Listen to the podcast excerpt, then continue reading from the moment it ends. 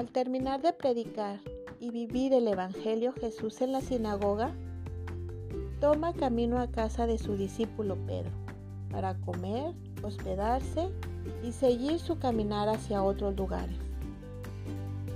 En la casa de Pedro está su suegra en cama.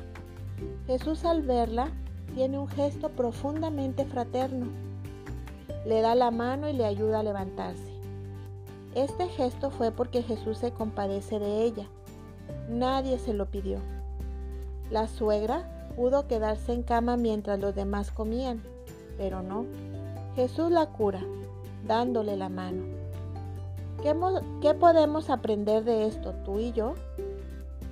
Si bien Jesús era invitado en esa casa, pero no se limita a dejarse servir, sino que ve lo que pasa a su alrededor y ayuda en lo que puede.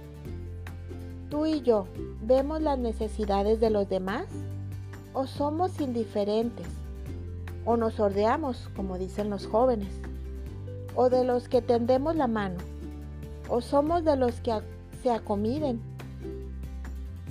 o hacen lo que pueden, o de los que escuchan, o de los que cuidan, etc. Si es así, entonces nuestra empatía y cariño, nuestra solidaridad y nuestro tiempo es señal de que sí nos identificamos con el que recibe la mano. Y así lo hacemos sentir aliviado, agradecido y querido. ¿A cuánta gente le podemos dar la mano? Seguramente Jesús nos ayudará a lograr todo aquello que nos proponemos si es bueno. Pero recordemos, no olvidemos la oración. Jesús hace oración profunda antes de volver a estar con la gente, antes de seguir haciendo milagros y curaciones. Nos enseña la importancia de la oración, como por ejemplo, encontrar respuestas en la oración, soltarnos a Dios Padre, confiar plenamente en Él.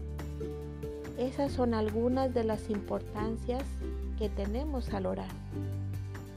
A ejemplo de Jesús, busquemos ratos de silencio para que nuestro corazón entre en contacto con Dios.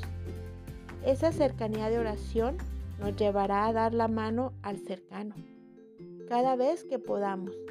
Y esto simplemente se hace y se guarda en el corazón.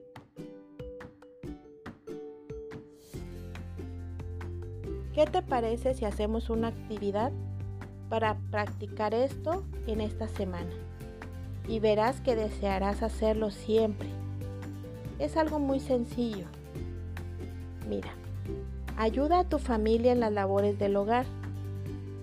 Eso sabes, les facilitará la vida y una mayor convivencia tendrán ahí en la familia. Claro, esto sin reclamar y decir yo lo hice Haz bien silencio y solo ayuda.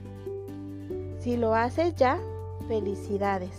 Vas caminando como discípulo de Jesús, predicando y viviendo el Evangelio.